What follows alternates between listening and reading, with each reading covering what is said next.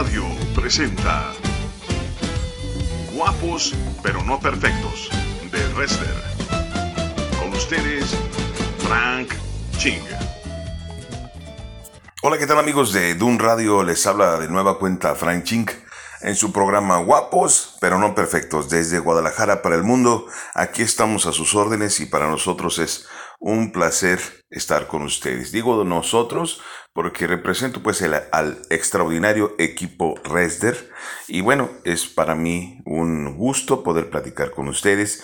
Gracias por los comentarios que han estado enviando del programa y bueno, pues vamos a continuar la serie que hemos estado trabajando acerca del liderazgo. Comenzamos con Moisés, hicimos un espacio con la amistad y ahora vamos a, a tomar un tiempo muy hermoso con respecto a un tema muy especial que se llama descansar en la tempestad. El ser líder, el ser líder no es una cosa muy sencilla. Siempre estás peleando con obstáculos, con gente que no cree en ti. Tienes que lidiar con la, mentalidad de las personas, tienes que lidiar con las circunstancias. Y ese es un trabajo muy arduo, muy, muy difícil, eh, muy cansado. Tiene que ver con disciplina, constancia y orden, como lo hemos visto en diferentes programas. Pero un elemento muy importante en este proceso es descansar en la tempestad, descansar en los momentos difíciles. En Mateo capítulo 8 versos 23 al 27 nos dice una historia muy bonita de la vida de Jesús. Dice así, y entrando él en la barca, sus discípulos le siguieron, y aquí que se levantó en el mar una tempestad tan grande que las olas cubrían la barca pero él dormía. Y vinieron sus discípulos y le despertaron, diciendo, Señor, sálvanos, que perecemos. Él les dijo, ¿por qué teméis, hombres de poca fe? Entonces, levantándose, reprendió a los vientos y al mar, y se hizo grande bonanza. Y los hombres se maravillaron, diciendo, ¿qué hombre es este que aun los vientos y el mar le obedecen? Porque aquí Jesús muestra su deidad, su poder, lo que Él es. Él era Dios y sigue siendo Dios. Pero enfrentó una tempestad porque eh, una tempestad no es una tormenta simple con lluvia, relámpagos, sino que sucede en el mar y va acompañada además de fuertes vientos que pueden hacer sucumbir cualquier embarcación. Eh, también va acompañada desde luego que con altísimas olas. Los discípulos, pues eran algunos de ellos hombres de mar, por lo que sabían de la gravedad del asunto. Mas, sin embargo, el liderazgo de Jesús nos demuestra que es posible dormir bajo la tempestad. Por lo que el liderazgo de Jesús es clave en este proceso de nosotros establecer el reino de Jesús. Para poder descansar en la tempestad es necesario, pues, enfrentar una tempestad. Porque una tempestad en la vida práctica es una circunstancia que enfrentamos que excede a nuestro control y que compromete nuestra seguridad. Desde mi punto de vista puede ser una enfermedad de muerte, una, un accidente que te haya dejado lisiado, una enfermedad con muchos cuidados y que dependa de mucho tiempo para, para su tratamiento, un divorcio, una infidelidad, un problema financiero inesperado, un robo, un despido, un problema familiar muy grave, un hijo con adicciones, la muerte de un ser querido, una madre o un padre. Pero existen tormentas que realmente no lo son. El mundo lo dice claramente, hay quien se ahoga en un vaso de agua. Y esa frase, ese dicho popular, tiene mucha importancia. Por la experiencia los discípulos sabían que era una tormenta, y Jesús seguía dormido en esa tempestad. Eh, pero existen tempestades que pensamos que lo son y realmente no lo son. Y esto es determinado por el grado de madurez y experiencia que nosotros tenemos en Dios. Resulta que en alguna ocasión eh, a mi hijo lo llevé a un balneario porque mi esposa había ido a un congreso y lo llevé al balneario y lo tenía yo sostenido, tenía escasos cuatro años y había un lugar muy grande, muy bonito para los niños, un chapoteadero con juegos en donde pudiera pasarla súper bien. Y bueno, yo lo llevaba muy contento, lo preparé para, para el balneario, su ropa de baño y toda, todo esto. Y, pero no sé qué botón apreté porque él cuando vio el lugar se llenó de temor, de miedo y lo bajé y en cuanto lo bajé gritaba y me perseguía, papá me ahogo, papá me ahogo, decía, eh, con tal terror que los, eh, las personas que estaban alrededor se nos quedaron mirando, los salvavidas que protegían a los niños también eh, se acercaron. Y bueno, él corría y el agua apenas le llegaba a los tobillos, entonces era como muy obvio que no se iba a ahogar, pero bueno, era una escena cómica en ese momento.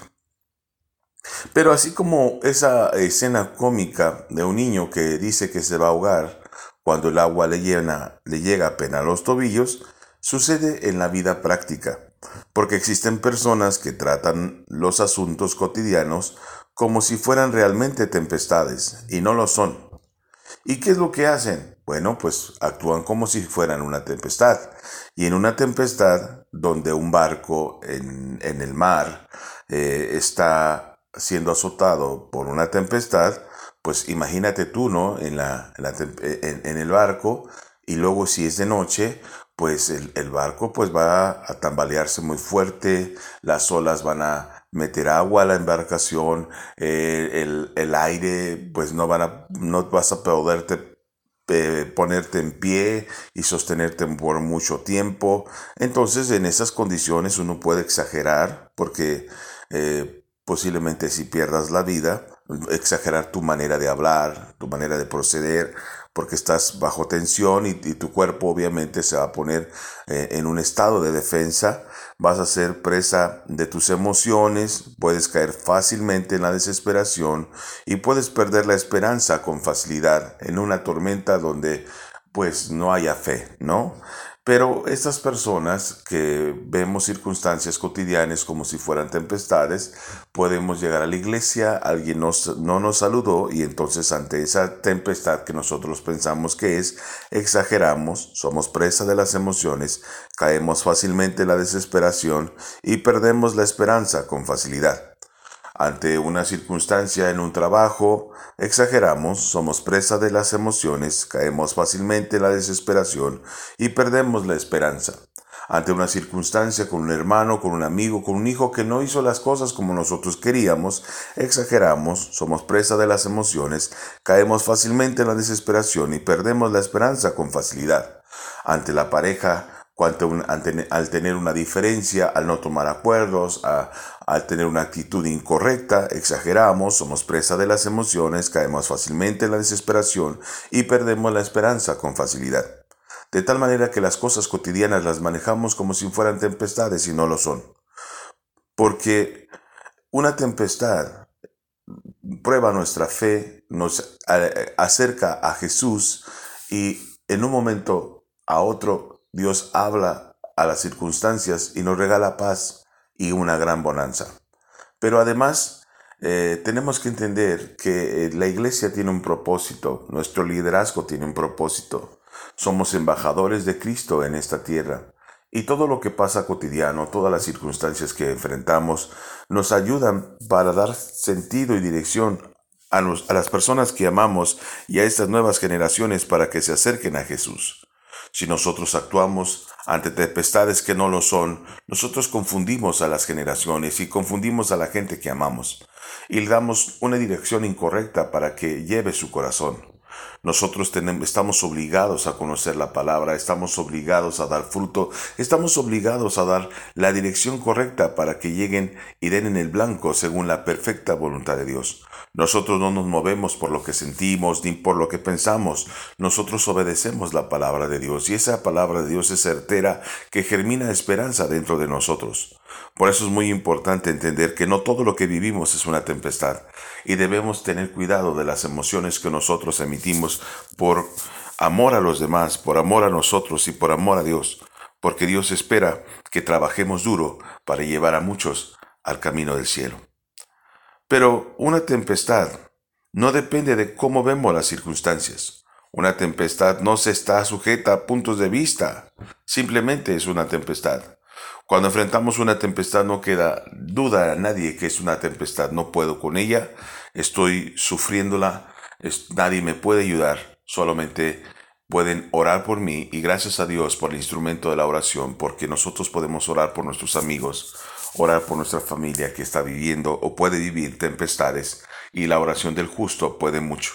Gracias a Dios por la adoración, porque aquellos que viven en la tempestad pueden conectarse con Dios y es la adoración la que a través de ese instrumento, esa herramienta, Dios puede ponerse en contacto con nosotros y fortalecer nuestro espíritu. Gracias a Dios por el Espíritu Santo que aún estando en la prueba, basta su gracia para darnos soporte, darnos aliento y darnos un buen mañana. Por lo tanto, podemos saber que también una tempestad se mide de acuerdo a la experiencia, de acuerdo a lo que se puede manejar, de acuerdo a nuestra madurez en Cristo. Los discípulos estuvieron lidiando con el problema porque tenían experiencia de manejar tormentas. Sabían cuándo comenzaban, sabían los de, los grados de desarrollo de esa tormenta. Sabían cómo, hasta dónde podían lidiar y hasta dónde tenían que escapar para poder salvar el pellejo. Las tempestades son muy distintas espiritualmente mis tempestades a tus tempestades. Las tempestades nuestras como padres son diferentes a las tempestades de nuestros hijos. Por lo tanto, ante sus tempestades no podemos ridiculizarlos, no podemos tratarlos con burla, no podemos tratarlos eh, sin misericordia cuando ellos están enfrentando sus tempestades. No podemos tener un pensamiento simplista ante ellos que están eh, sufriendo una tempestad. Porque a veces les decimos, deja de pensar eso, deja tus emociones eso, deja de sentir eso, como si nada más fuera una opción y que se pudiera quitar las emociones como una cápsula o una pila. Tenemos que tener un respeto por las personas que están pasando por una tempestad. Nadie puede ayudarlos. Están en problemas, están sufriendo, están eh, perdiendo el equilibrio y pueden perderse si no encuentran a Jesús. Tenemos que respetar ese proceso y desde luego que debemos aprender a descansar en la tempestad. Ese tema lo vamos a estar viendo en un momento más, pero tenemos que entender que mientras estas personas, nuestra gente, nuestros amigos, nuestros compañeros de trabajo viven tempestades, tenemos que entender el proceso que vive una persona que se está ahogando. La persona que se está ahogando es, está a la mitad del mar y posiblemente, pues ese, desde luego que necesita ayuda, pero en un sentido común nadie ayuda a alguien que se está ahogando de manera inmediata. Esperan que se rinda un poco para poderla sacar del lugar donde está. Porque si alguien lo ayuda en un momento prematuro, entonces eh, él te hundirá con él. Porque pues utilizará otra fuerza, su cuerpo quiere salvarse y, tratando de ayudarlo, pues se van a hundir los dos. Lo mismo sucede con él cuando una embarcación está en la mitad del mar ante una tempestad. Hay que esperar la calma para acercarnos, hay que esperar la calma para ayudarlos. Mientras tanto, no podemos hacerlo porque tendríamos las mismas condiciones para, para poderlas enfrentar y tal vez el que tratando de ayudar podemos perder la vida. Por esa razón es muy importante las herramientas que, comentábamos, la herramienta de la oración, la herramienta de la palabra, la herramienta de la adoración, que ayuda y sustenta en los momentos difíciles. Porque eh, es muy importante saber que existen diferentes tipos de tempestades. Los discípulos despertaron a Jesús porque reconocieron el tipo de tempestad que enfrentaban y podían, desde luego, llevarlos a la muerte. Existen diferentes tipos de tempestades. Tempestades corporales, como por ejemplo la enfermedad, una enfermedad terminal. Recuerdo haber estado con mi madre cuando la llevé al médico y el médico le dijo un, un diagnóstico de muerte, que estaba desahuciada. Vi cómo cambió su color de piel, vi cómo sus ojos se transformaron, vi cómo su boca se resecó y vi cómo sus, hombros se encogieron ante tal noticia. Era un impacto tan fuerte que mi madre iba a enfrentar prácticamente la muerte. Y cuando tenemos enfermedades y cuando tenemos diagnósticos, es una tempestad. Nadie te puede ayudar. Ellos lo están viviendo. Ellos saben el proceso de la enfermedad, el proceso del medicamento, el proceso de lo que cada uno de ellos va a vivir y a sentir. Es una tempestad y solamente Cristo te puede ayudar. Nosotros podemos acompañar, nosotros podemos adorar, nosotros podemos estar con ellos, pero finalmente ellos son los que enfrentan la tempestad, la oscuridad, el desequilibrio, las altas, las altas olas entre su pensamiento y, y los fuertes vientos y tienen que clamar a Jesús para una grande bonanza. También existen las tempestades de la sexualidad negativa. Muchas personas han sido marcadas por personas de consentimientos y deseos carnales equivocados y han tenido tocamientos, han sido agredidos sexualmente, han tenido, han hecho cosas de las cuales se avergüenzan, han hecho eh, cosas por amor que tal vez nunca debieron haber hecho. Y esas marcas quedan en su espíritu, en su corazón, en su alma. Son tempestades que necesitan enfrentar y necesitan aclamar a Jesús. También existen crisis relacionales en los jóvenes. Esto me refiero a la, búsqueda de pareja, puesto que Dios decidió que el hombre y no estaba bien que viviera solo, es necesario vivir la vida con una compañera o un compañero. Y ese proceso de espera para algunos es una tempestad porque no lidian el futuro de manera sana, están pensando en su complemento, están pensando en, están guerreando con la soledad, están guerreando con no tener una pareja, enfrentando sus circunstancias y es necesario que Cristo sane todas las áreas de su vida.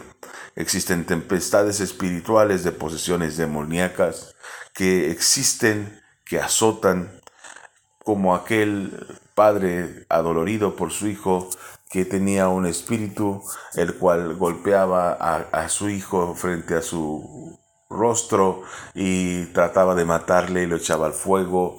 Y es algo desesperante para un padre ver que su hijo se está muriendo y que tiene un demonio dentro y que no existe poder alguno que eh, lo pueda salvar. Pero Jesús siempre tuvo ese poder para restaurar y liberar a los cautivos.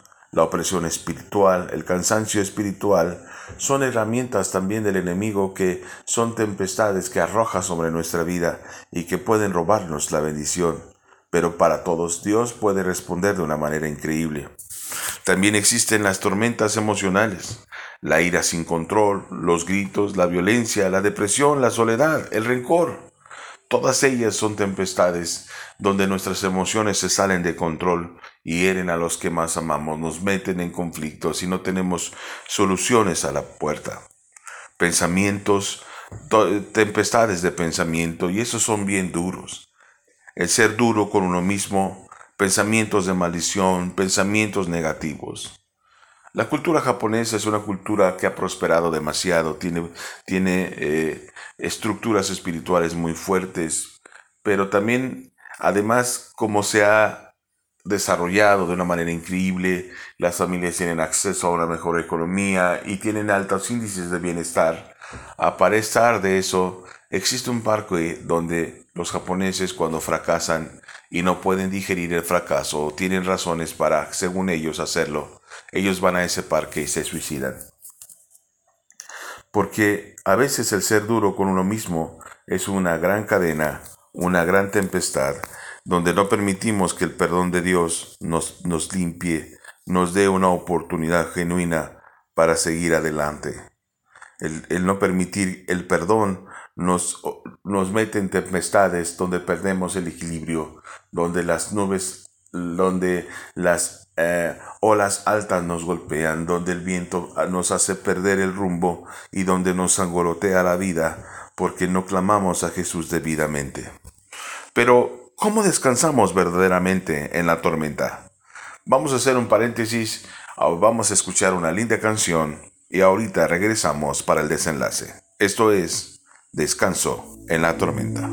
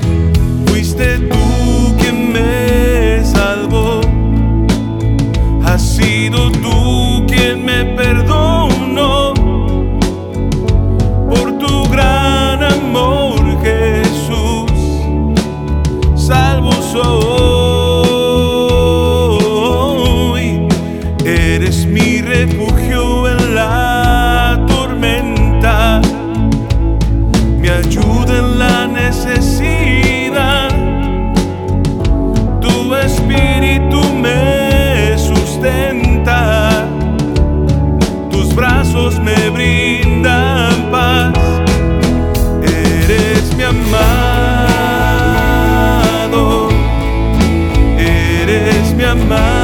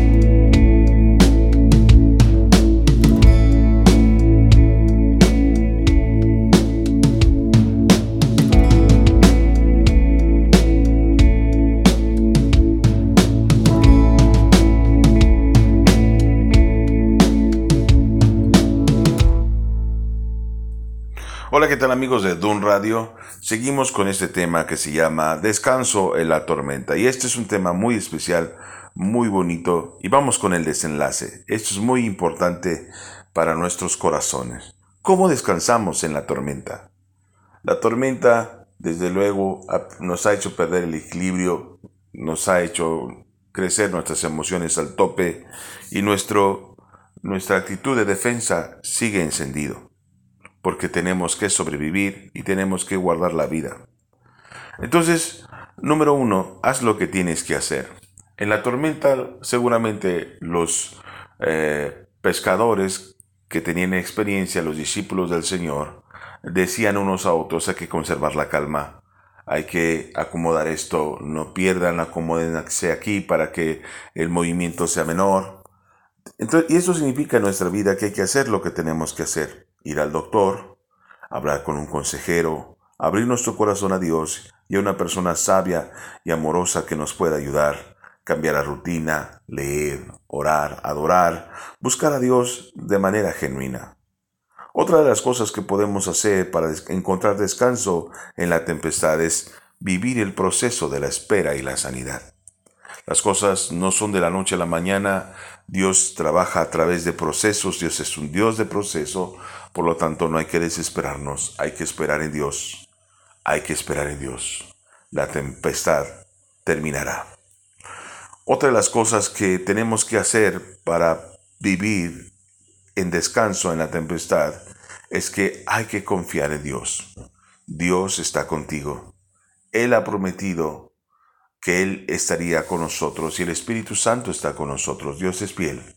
Sé que no es fácil afrontar una tormenta, sé que la tempestad puede hacernos pasar muy malos ratos porque nos roba el equilibrio y nos genera muchas emociones encontradas. Pero Jesús está en la barca, Jesús está con nosotros y Él nos será fiel. Tenemos que recordar que si Jesús está ahí, el sol saldrá para ti mañana. Así que cuando estemos en la tempestad, tengamos una palabra de esperanza, que pronto saldrá el sol.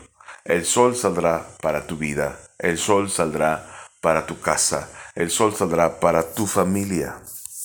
Y una de las cosas más importantes en este proceso, que es que hay que caminar en la voluntad del Señor, porque vivimos en la seguridad de sus promesas. Cuando construimos la voluntad del Señor, la seguridad de sus promesas se hacen una realidad de nuestra vida. Y se hace y podemos ver la presencia de Dios en los momentos difíciles en la tormenta y en la tempestad, pero también lo podemos ver en la gran bonanza cuando se ponga de pie, hable a los truenos, hable a las nubes, hable a las zonas del mar, hable al mar impetuoso, hable a todo aquello que nos ha robado la paz, los vientos, y entonces, de una manera milagrosa, venga esa paz, esa gran bonanza sobre nuestra vida. Actualmente el mundo está viviendo una tormenta, una tempestad a nivel mundial el COVID-19. Pero el COVID-19 hay cuatro cosas que nos enseñan. Hay más cosas, pero en este caso vemos cuatro cosas. En la tormenta del COVID-19 vemos que Jesús es fiel, que eh, Dios está mostrándose a su iglesia, Dios está mostrándose en los momentos difíciles. La segunda cosa que nos enseña el COVID-19 es que el mundo puede verse afectado, pero las promesas de nuestro Dios permanecen. El COVID-19 no tiene el poder, lo sigue teniendo Cristo en sus manos. Jesús, eh, la tempestad del COVID-19 nos enseña que Jesús sigue haciendo milagros. Y sí, milagros. Hay uno para la iglesia y hay uno para ti, los necesarios, los suficientes, los que necesitemos. Una de las cosas también que debemos de entender con respecto a la tempestad es que Jesús está con nosotros y pronto, sí, muy pronto veremos la paz. Pronto cesarán los vientos, pronto veremos bonanza, porque en Cristo lo que no el mundo no puede ver ahora que está quebrado, ahora que está roto en pedazos por la economía, ellos no pueden ofrecer lo que nuestro Cristo sí puede ofrecer. Un tiempo de paz, esa paz que no sé que sobrepasa todo entendimiento, esa paz que solo Cristo puede dar. Por lo tanto, gózate y alégrate en el Señor, porque Dios tiene control de la tempestad. Sabemos que yo no te puedo asegurar que no vengan tempestades a tu vida. Nadie te puede asegurar que no afrontes la oscuridad de la noche. Nadie te puede asegurar que no te sientas solo en ese proceso. Nadie te puede asegurar que no pierdas el equilibrio. Nadie puede asegurarte que no arriesgues tu vida y que tu vida se ponga en peligro el llamado y las promesas que, que tú tienes en tu corazón. Pero sí te puedo confirmar que Jesús siempre será fiel. Si confías en Él, esas promesas que ha depositado en tu corazón, cual fieles semillas, caerán en buena tierra, germinarán, darán fruto. Y el enemigo sabe que darán fruto, por eso ha, decretado una guerra sin pausa para la iglesia. Y es necesario que vivamos con amor, con paz y con fe este tiempo de tempestades, tiempo de libertad, tiempo de paz, tiempo de descanso en la tempestad. Esto fue Guapos pero no perfectos. No te pierdas el siguiente programa Está atento y visítanos en dunradio.com y revisa el podcast de Guapos pero no perfectos. Tu amigo Franchink se despide y te espero la próxima semana. Que Dios te bendiga.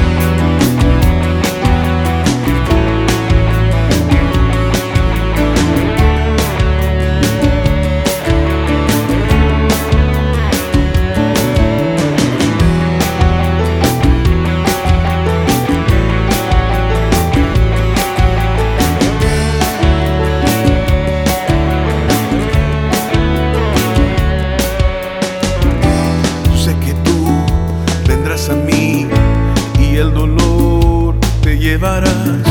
Mi vida hoy levantarás, caminos nuevos tú harás. Cada oración, cada canción es el clamor de un corazón que quiere estar cerca de ti. Tu gloria hoy deseamos ver.